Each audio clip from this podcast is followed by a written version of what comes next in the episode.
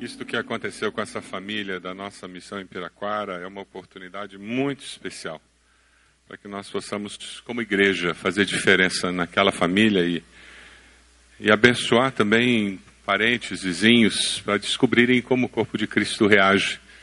Eles vão precisar de geladeira, de fogão, de televisão, eles vão precisar de micro-ondas, de torradeira, eles vão precisar de prato, talher, eles vão precisar de copos. O que você puder trazer. Você ganhou alguma coisa nova nesse Natal? Ótimo. Você já sabe o que fazer com o que tinha lá. É uma chance de você abençoar uma família. Quem sabe Deus vai colocar no seu coração de comprar alguma coisa nova para eles. Sabe aquela colcha que você tem, que faz um bom tempo que você não põe na sua cama? Quem sabe vai abençoar a cama dessa família aquela coberta que você tem e que o ano passado no inverno você não usou, porque você tem outras. É, eles vão precisar de coberta no inverno também, porque os cobertores deles foram queimados também. Eu acho que é um momento muito especial para nós abrirmos armários, retirarmos e a partir de segunda começarmos a trazer para a BC, para que nós possamos inundar aquela família com o amor de Deus de uma forma concreta. Amém? E quem sabe você pode dar uma oferta em dinheiro mesmo, para comprar tijolo, cimento. O povo vai começar a se mobilizar. E se eu conheço aquele pessoal, muita gente vai entrar em regime de mutirão para reconstruir aquela casa. Eles vão ter que jogar abaixo o que existe e começar do zero. E vai ser isso que vai ser feito. Vai ser jogado abaixo o que existe e recomeçar do zero a construção de uma casa para aquela família. E é assim que o povo de Deus reage numa situação trágica como essa. Amém? Você que está na internet também pode fazer isso, pode participar também, pode fazer parte desse mutirão. Temos muitos irmãos viajando de férias e que participam do nosso culto pela internet. Temos muita gente nessa época de férias participando pela internet. Que Deus abençoe. Você pode entrar em contato conosco também. O esboço da mensagem está aí no, no site, você também pode ver o esboço da mensagem. Você que está aqui está aí dentro da, da revista IBB. Nós temos duas coisas que eu vou pedir para você pegar: o esboço da mensagem, para você acompanhar a mensagem, e este encarte, meus compromissos para 2016. Por favor, pegue esse encarte para que você também possa usá-lo durante a mensagem hoje. Então, nós vamos acompanhar pelo esboço e pelo meus compromissos para 2016. Ano novo, vida nova. Agora acabou Natal, ninguém mais fala de Natal. Já comeu mais do que devia mesmo, né? Eu recebi um. eu recebi, devia ter jogado na, na tela. Eu recebi uma foto de um bebê, sabe, sabe aquele bebê que parece porco pronto para o bate? Mas assim, cheio de dobrinhas, né? E, e, o bebê com aquela cara assim deformada de tão gordo, ele dizendo: Papai Noel, volte, volte, você esqueceu a barriga aqui. Como é que o cristão vê a vida? Como é que nós podemos olhar para essa mudança de ano? Como é que a gente pode começar a se preparar para um ano novo que se inicia? Eu queria que nós pensássemos na vida como um processo de crescimento. Vai ser sobre isso que nós vamos conversar nós temos uma oportunidade de fechar um ciclo de 365 dias e 6 horas e começar mais um ciclo. É momento de avaliar, momento de sonhar. Alguém transformou essa experiência de final de ano em um poema. Ele chamou de oração de ano novo. É um poema anônimo, mas eu queria compartilhar com você. O autor diz assim: A minha mesa com tremor nos lábios, feita estava a lição. Querido mestre, Dá-me outra folha nova, nesta só fiz borrão. No lugar da primeira, tão suja, tão manchada, deu-me outra limpa e imaculada. E em seus olhos tristes eu vi um novo brilho. Faça agora melhor, com mais cuidado, meu filho, disse o mestre. Com coração temente a Deus, vi passar o velho ano, erros, pecados, negligência e maldade perdoados e esquecidos pela sua grande bondade. Meu querido filho, faça um novo propósito. Venha andar comigo cada dia do novo ano. Nas Escrituras nós descobrimos que a vida ela é feita de processos. A sociedade dos instantâneos tem muita dificuldade para lidar com isso. Particularmente se você faz parte da geração X, Y, Z, a geração que nasceu com chip na mão, a geração do videogame, do, do instantâneo, tudo é pronto e demorou. Tem muita dificuldade para entender que a vida é feita em processos. Existe um processo para desenvolver amizade. Leva tempo. Não basta dizer aceito você como amigo. Isso não transforma a pessoa em amigo. Você não tem 3.727 amigos só porque você tem isso no Facebook. Não é o clicar aceito como amigo que transforma aquela pessoa num amigo. Demanda tempo. O processo de conhecer alguém para casar leva tempo. Exige convivência.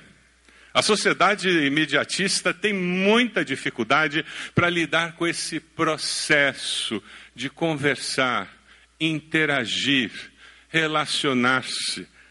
Crescer espiritualmente não tem pílula que se tome num culto e pimba, virei o supercrente.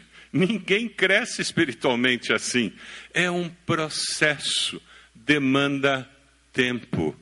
Tempo gasto aos pés da cruz, tempo lendo a Bíblia, tempo convivendo com os irmãos, aprendendo a aceitar o diferente, a perdoar e a ser perdoado preparar-se profissionalmente para o mercado demanda tempo. Quatro, cinco anos de curso universitário, pós-graduação, mestrado. A geração X, Y, Z, eles querem entrar na empresa hoje, em seis meses querem ser diretor da empresa. E estão frustrados. Eu sou um fracasso profissional. Já estou há dois anos na empresa e não fui promovido. Eles não conseguem entender como os pais ficavam cinco, dez, vinte, pasmem, trinta anos na mesma empresa. Crescer profissionalmente demanda tempo. Casamento que dá certo demanda tempo para conhecer a pessoa, implicar menos com a pessoa, aceitar as diferenças da pessoa, aprender a amar a pessoa como ela é. Um casamento saudável demanda tempo. A palavra nos desafia a ver a vida de uma forma diferente. Nós somos desafiados por Deus a identificar os processos de crescimento na nossa vida. E como Deus deseja usar esses processos para marcar a imagem de Cristo em nós. Quando nós enxergamos que a vida é formada por vários processos de crescimento em várias áreas, fica mais fácil entender que nesses processos Deus está trabalhando o nosso caráter só uma vida de intimidade com Deus é que alimenta a perseverança nesses processos de crescimento. Alguns de nós nunca amadurecemos emocionalmente, profissionalmente, espiritualmente, porque vivemos pela vida como beija-flores, como borboletas. Você já viu borboleta no jardim? Ela não para em lugar nenhum. Já viu beija-flor? não para em lugar nenhum. Como não para em lugar nenhum, não tem nenhum relacionamento fixo com ninguém, com nada. Nunca conhece ninguém e nada com profundidade. Vivemos numa sociedade rasa, de relacionamentos rasos. Pessoas que não sabem bem a que vieram, mas estão curtindo a vida adoidado. Porque hedonismo é o tema da minha vida. para identificar os processos de crescimento, nós precisamos ver a vida com uma missão muito definida. Eu queria convidar você a abrir sua Bíblia lá em Filipenses 3. Abra lá. Veja se a pessoa do lado tem a Bíblia, para que ela também possa acompanhar a leitura. Filipenses 3, a partir do versículo 12. Filipenses 3, a partir do versículo 12. Veja se alguém perto de você não tem a Bíblia. Quando nós vemos a vida com essa noção de missão, eu vivo com senso de missão, eu entendo os processos que acontecem e eu vejo o propósito neles. Aí eu não me torno um, uma borboleta ou um beija-flor da vida. Eu não sou alguém inconstante que está sempre procurando mudar e tentar outra coisa. O apóstolo Paulo diz: Não que eu já tenha obtido tudo isso, ou tenha sido aperfeiçoado, mas prossigo para alcançá-lo, pois para isso também fui alcançado por Cristo Jesus. Ele tinha acabado de dizer: Olha, tem uma opção de gente aí que conta uma vantagem tremenda, dizendo que eles são o máximo. Bom, se alguém pode contar vantagem, sou eu. E ele dá aquele relatório: Eu sou judeu, israelita, eu, eu segui a lei, fariseu dos fariseus, circuncidado oitavo dia. Ele conta tudo que ele tinha que podia fazer com que ele se achasse superior aos outros. E ele diz: Eu considero tudo isso perda pelo conhecimento de Cristo. E ele, no versículo 12, deixa de uma forma muito clara que o conhecer a Cristo era algo tão sublime na vida dele que tudo mais perdia razão de ser. E no versículo 12, se você dá uma olhada, ele diz: Eu prossigo para alcançar. Ou seja, o conhecimento de Cristo é uma coisa tão ampla que se torna uma missão na vida. Eu quero conhecer mais a Deus a cada dia. Para isso eu existo. Durante o próximo ano, o tema da nossa igreja será intimidade com Deus, busca de intimidade com Deus. Porque não interessa quantos anos eu tenho de vida cristã, eu nunca vou conseguir conhecer a Deus de forma completa. Amém? Nós sempre precisamos buscar mais a Deus. Nós estamos caminhando na direção de alguém que é infinito. O apóstolo Paulo está dizendo: Olha, eu tenho toda essa bagagem comigo mas quando eu olho para quem é o meu Senhor, eu digo: isso aqui é muito pouco. Existem pessoas que sabem tão pouco de Deus que acham que sabem muito. Quanto mais eu sei, mais eu sei que eu não sei. Quanto menos eu sei, mais eu me iludo achando que eu sei muita coisa. Você está disposto a dizer para Deus: Eu quero conhecer o Senhor mais? Nessa folhinha aqui em que nós vamos escrever nossos alvos, tem uma pequena frase dizendo: Faço meus os seus sonhos. Quando eu busco a Deus e tento conhecer mais a Deus, o que eu estou dizendo para Deus é que eu quero conhecer o que ele sonha para mim e eu me entrego a esses sonhos. Martinho Lutero, com muita propriedade, uma vez ele afirmou: a vida cristã é mais uma vida de busca do que de posse.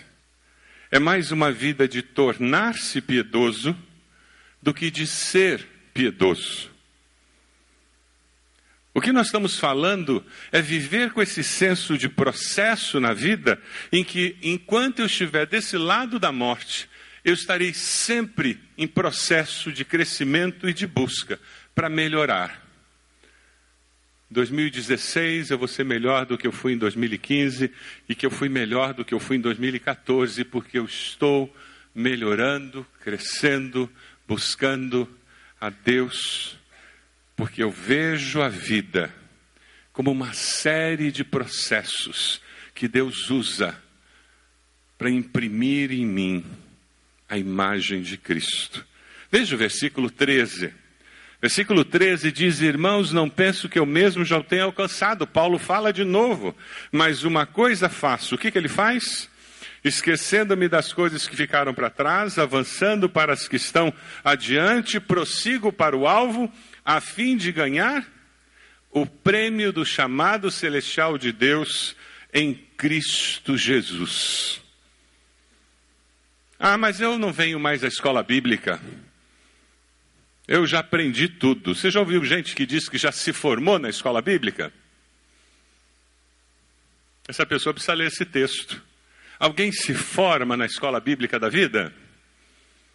Não. Ah, por isso eu não faço raízes. Eu fiz um discipulado antes de me batizar, 20 anos atrás. Eu não preciso fazer mais nenhum estudo, né?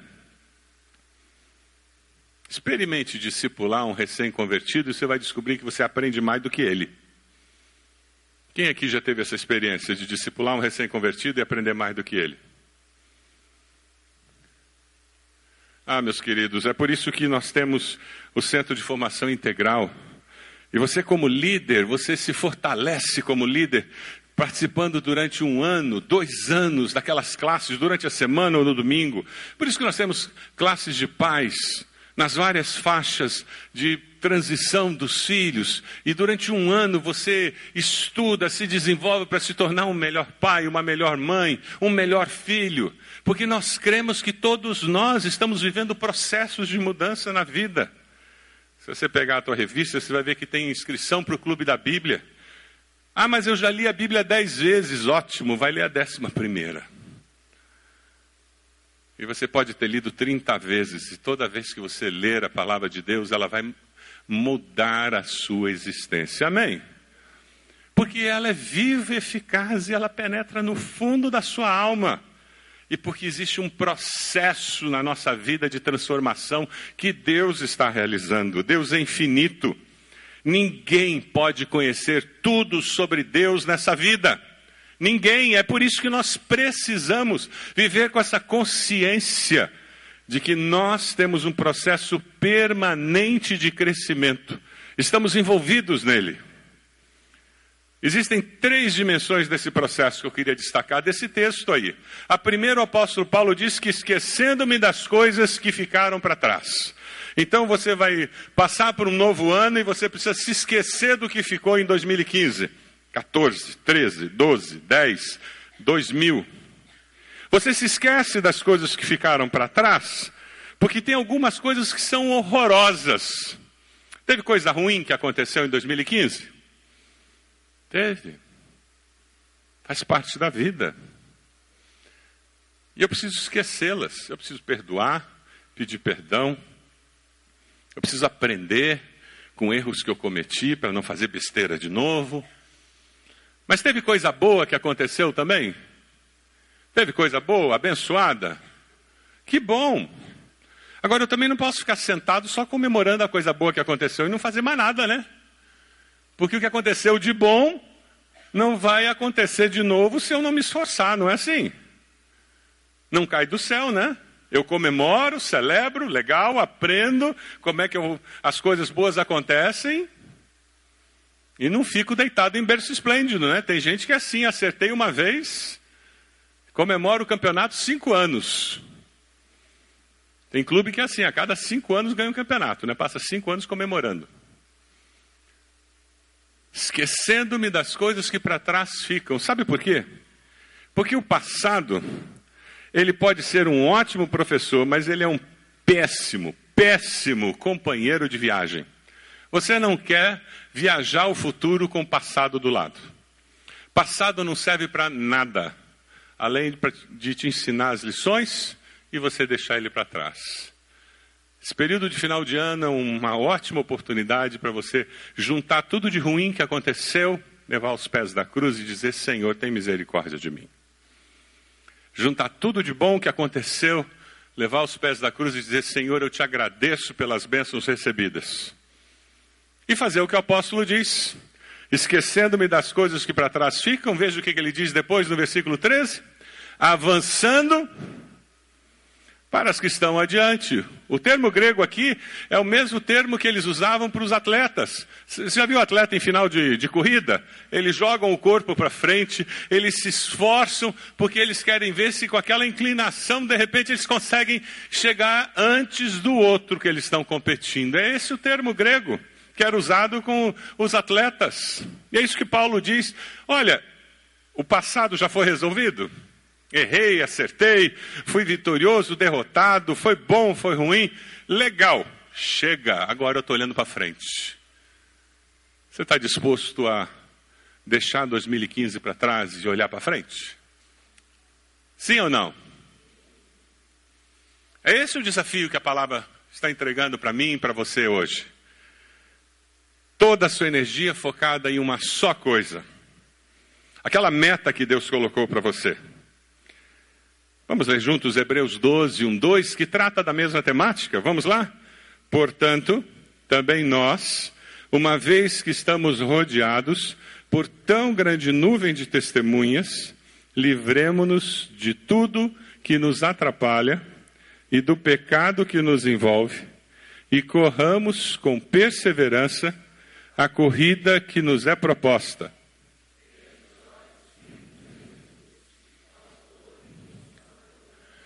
Não é correr para frente de forma desvairada, sem eira nem beira, sem saber para onde eu vou. Não, não, não. Eu tenho uma meta, eu sei para onde eu vou. É o que o apóstolo diz. Eu esqueço das coisas que estão para trás, eu prossigo para o alvo. Versículo 14 ele diz: Eu avanço para as coisas que estão adiante, eu prossigo para o alvo, a fim de ganhar o prêmio do chamado celestial de Deus em Cristo Jesus. Eu tenho um senso de missão muito claro na minha mente. Eu sei para onde eu vou, eu sei por que, que eu vivo. Versículos 15 a 19 do texto que nós estamos estudando, o apóstolo diz: Todos nós que alcançamos a maturidade, Devemos ver as coisas dessa forma. Você alcançou maturidade cristã já? Ou você continua no leitinho espiritual?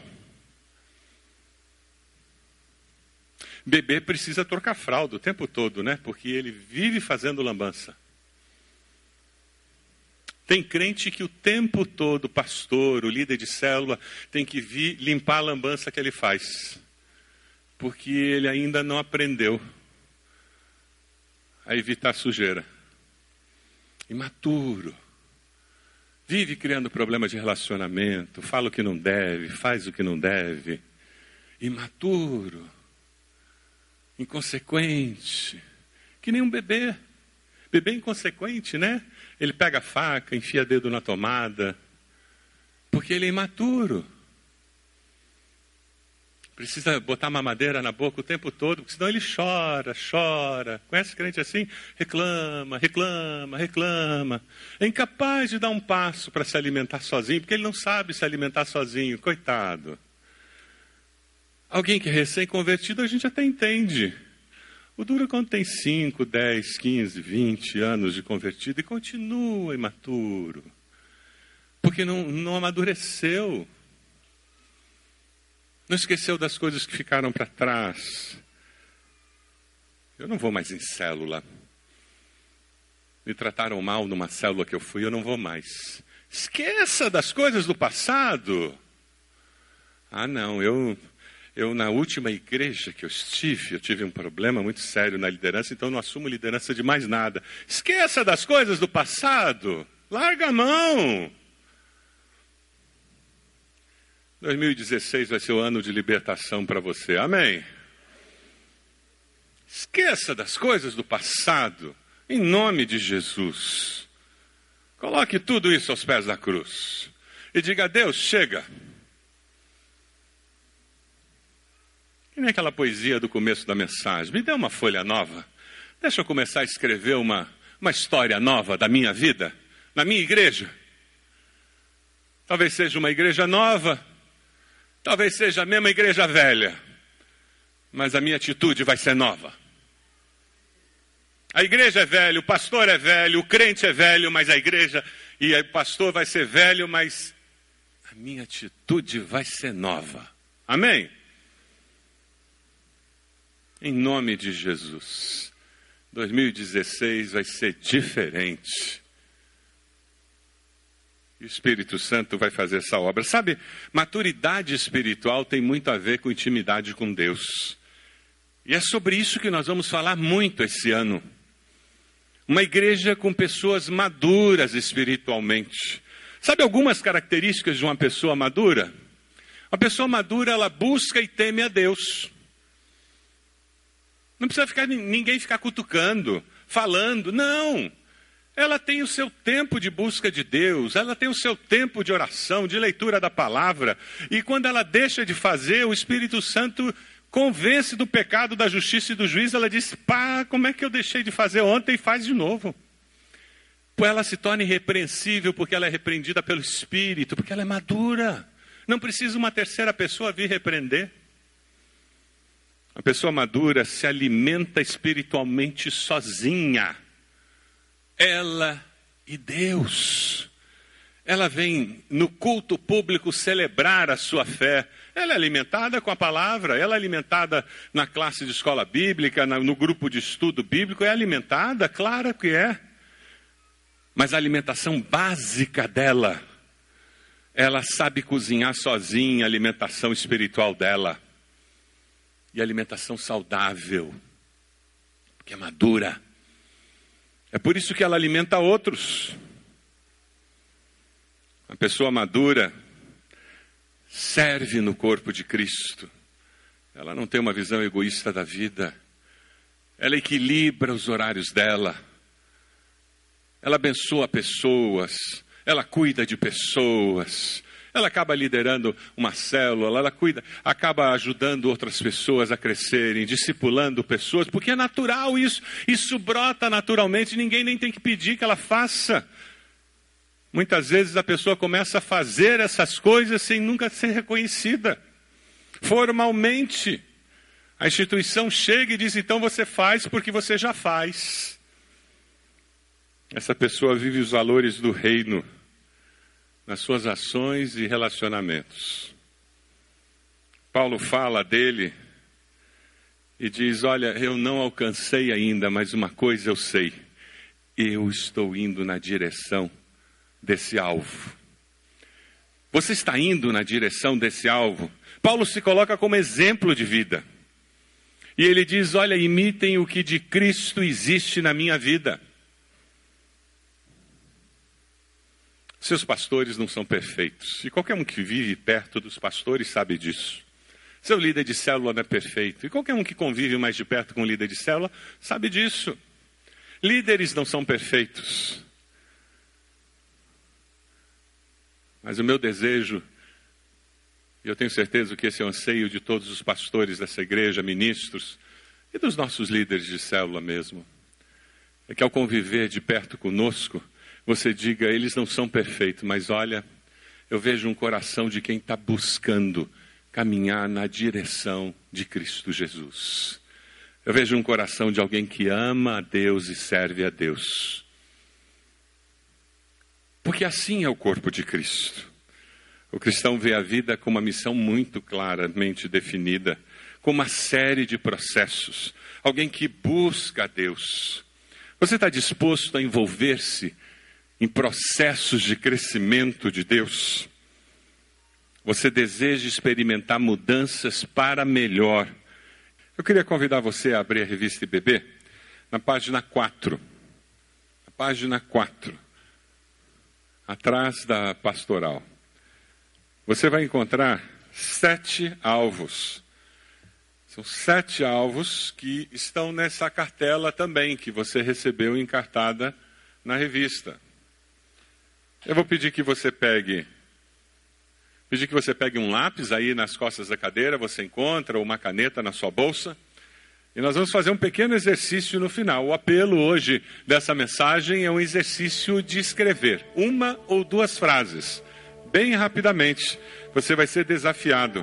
Escrever alvos pessoais que na realidade são alvos de fé para a sua vida. Alvos pessoais que na realidade são alvos de fé para a sua vida. Você vai guardar na sua Bíblia para orar diariamente por eles, transformar esses alvos em ações práticas, compartilhar com irmãos, amigos, com o discípulo ou discipulador, para que eles orem e ajudem você a conseguir vitória. Na quarta página você encontra no assunto física, alvos na área física. As perguntas que estão aí na revista são: você está com sobrepeso? Você está cansado, estressado, sem forças? Como você avaliaria sua nutrição pessoal e frequência de exercícios? Você é intencional na forma como trata e cuida do seu corpo? Que alvos você colocaria? Uma frase, talvez. Eu coloquei aí, eu consegui perder 19 quilos esse ano que se passou. Era um alvo que eu tinha para mim esse ano de 2015. E o outro alvo era voltar a fazer exercício. Não consegui. Preguiçoso mesmo. Eu tenho uma dificuldade tremenda com aquele tênis que fica na gaveta. Ontem eu comecei a andar de novo. E eu estou colocando como alvo voltar a fazer exercício nesse novo ano. Eu coloquei só um alvo. Não? Eu acho que é um alvo grande demais para mim, me conhecendo. Voltar a fazer exercício com regularidade. Foi isso que eu coloquei aí. Voltar a fazer exercício com regularidade. Cinco vezes por semana. Eu quero caminhar. Para mim, isso é um grande desafio. É aquela história, é algo maior do que a minha capacidade. Eu me conheço, eu sou muito preguiçoso. Eu sempre invento outra coisa para fazer que não é o exercício. A segunda, a segunda área, a área mental. As perguntas que estão aí são: você acha que ainda está aprendendo, não apenas profissionalmente, mas também de forma mais ampla e geral? Você continua tendo uma curiosidade intelectual sobre a vida? Você investe tempo significativo lendo livros e artigos que não fazem parte de suas áreas de interesse apenas para ampliar suas perspectivas? Como vão seus estudos? Quais são seus planos para crescer? Qual foi a última vez que você fez um curso formal? Você fez um curso de aperfeiçoamento? Qual foi a última vez que você leu um livro que não foi obrigado pela escola ou pelo trabalho, simplesmente por ler. Meu irmão me deu um livro muito interessante, A História das Invenções. Muito interessante. Tem nada a ver com o que eu faço profissionalmente. Muito divertido de ler. Como as coisas foram inventadas isso aguça a mente, mantém a mente funcionando. Como é que está a sua área mental, de estudos, desenvolvimento, crescimento? Área emocional. Vamos lá, uma frase só, coloque uma palavra. Emocional. É você quem controla as suas emoções ou são elas que o controlam? Você já lutou contra a depressão? Você costuma ficar com raiva por um período de tempo desproporcional? Você acha que possui um espírito crítico ou uma atitude geralmente negativa? Você tem procurado amadurecer emocionalmente? Quem sabe você precisa colocar aí, eu vou procurar fazer terapia esse ano. Finalmente eu vou tomar coragem e vou procurar um terapeuta. Ou quem sabe eu vou procurar um conselheiro, vou procurar um dos pastores para começar um aconselhamento bíblico. Quem sabe você precisa tomar alguma decisão muito séria nessa sua área emocional. Quem sabe você tem muita dificuldade para namorar. E toda vez que o namoro começa a ficar um pouco mais sério, você termina. E todo aquele sonho de ter uma família não se concretiza. Procure ajuda. Não é normal alguém ter medo de aprofundar um relacionamento. Procure descobrir por quê. É tão difícil ter um relacionamento um pouco mais profundo com alguém. Algumas pessoas têm medo de ir para a célula, porque têm medo de se relacionar de uma forma mais profunda com as pessoas. Quatro, relacional. Como está seu relacionamento com seus pais, seu cônjuge, seus filhos? Você tem amigos íntimos? Membros de sua família desejam passar tempo com você? Você tem feito novos amigos ultimamente? Como é seu relacionamento com seus irmãos em Cristo? Você tem discípulos? Você tem um discipulador?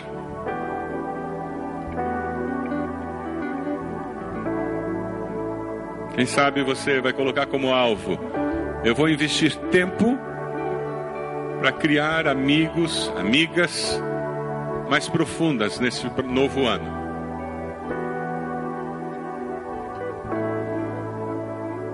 Eu vou discipular alguém, eu vou procurar alguém para ser meu discipulador neste ano.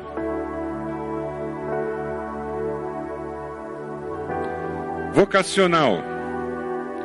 Como você avaliaria sua carreira até aqui? Você está realizado profissionalmente? Será que é o momento para realizar alguma mudança? Você exerce sua profissão com senso de missão cristã ou só trabalha para ganhar dinheiro e pagar as contas? Como está o seu ministério na igreja? Se tem produzido frutos? Como você usa a sua profissão? Quem sabe o, sua meta para o próximo ano é encontrar um novo emprego. Ou quem sabe mudar de área dentro da empresa onde você está. Quem sabe você está muito realizado com a sua profissão, mas precisa se aperfeiçoar. Você precisa se desenvolver para poder crescer dentro da, dessa área que você tanto gosta. Coloque uma meta dentro da sua profissão. O que você vai fazer? Quem sabe você está desempregado e a sua meta para começo de 2016 é arrumar um emprego. É uma boa meta. Finanças. Suas finanças estão equilibradas? Se você tem dívidas, como planeja reduzi-las e eliminá-las? Em nome de Jesus. Você tem reservas para cobrir um imprevisto ou algo inevitável? Você tem sido fiel e regular na entrega dos dízimos ao Senhor? Você tem abençoado missionários, obras sociais de sua igreja com suas ofertas? Qual a meta, qual o alvo na área financeira que você colocaria? Uma palavra, uma frase, algo que você diz: eu preciso crescer nessa direção esse ano.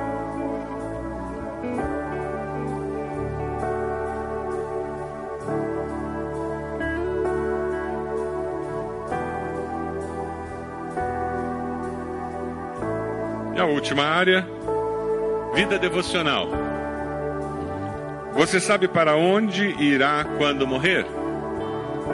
Tem certeza de vida eterna?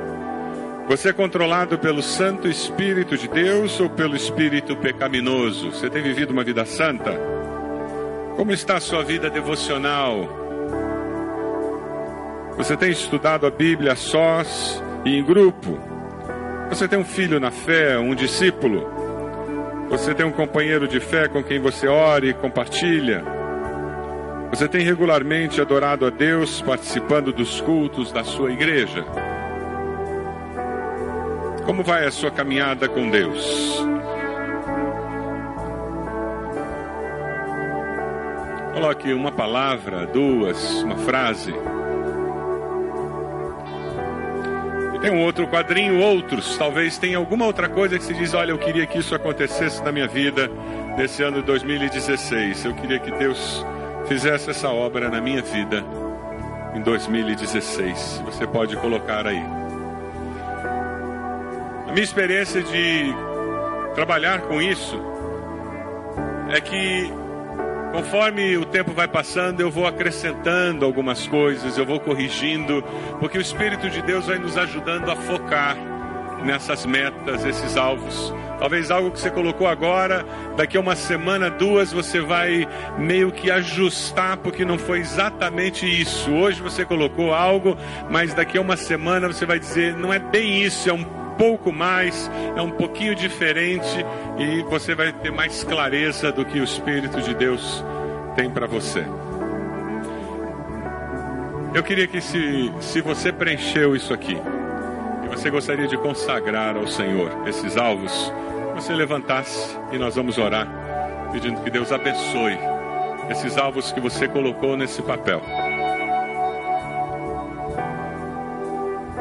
Batista tem um pouco de medo de fazer essas coisas, mas não tem problema não. Nós somos Batista, mas a gente não tem medo. Isso é um símbolo. O que você está fazendo é dizendo: Deus, eu preenchi esses alvos eu não confio na minha força, mas eu confio no poder do Senhor para me capacitar. É isso que você está dizendo? Fique de pé quem está com alvo. E você vai levantar esse alvo e dizer: Deus, eu coloco esse alvo nas mãos do Senhor e confio no Senhor para me capacitar. Amém? Vamos orar. Deus amado, nós acabamos de ver, pelo exemplo do apóstolo Paulo, na tua palavra, de que nós ainda não chegamos lá. Nós não conseguiremos plenamente atingir tudo aquilo que o Senhor tem para nós na vida cristã, mas nós somos desafiados a prosseguir para o alvo. Nós somos desafiados a esquecer, a colocar para trás tudo aquilo que nós já vivemos. Deixar aquelas coisas ruins que nos machucaram, que nos fizeram sofrer entendendo que o Senhor é o Deus que cura, que sara, que liberta. Deixar para trás todas aquelas coisas boas que foram tão gostosas de viver, entendendo que não podemos viver simplesmente nas glórias do passado, mas nós queremos olhar para frente na expectativa de que o Senhor tem algo muito melhor para nós. Ó Deus, nós levantamos esses alvos porque nós sabemos que podemos ser mais do que vencedores em Cristo Jesus. E nós queremos que esses processos de transformação que o Senhor começou em nossas vidas aconteçam no novo ano. Nós queremos viver essas mudanças, Deus. Nós queremos ver essa transformação acontecer conosco, porque o Senhor está agindo em nós. Nós levantamos essas esses papéis, Senhor, onde colocamos nossos alvos, aquilo que nós entendemos que o Senhor tem para nós. E dizemos que nós confiamos no Senhor e no Senhor apenas, para sermos mais do que vencedores. Prosseguiremos para o alvo, confiando no Senhor. Abençoa-nos, ó Pai, como só o Senhor sabe abençoar. Nós oramos no nome de Jesus. Amém, Senhor. Amém. Vamos ficar de pé e vamos cantar, encerrando esse culto.